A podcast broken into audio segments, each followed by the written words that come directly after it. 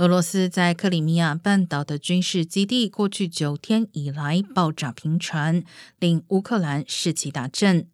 俄罗斯新闻社十七号引述消息人士报道称，驻守克里米亚的俄军黑海舰队司令奥西波夫已被撤换。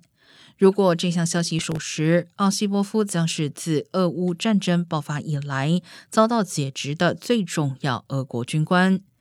尽管俄国曾警告，如果对克里米亚发动攻击将有严重后果，乌方也未公开承认发起攻击。但根据 CNN 获得的内部报告，近来几次爆炸确实都是乌军所为。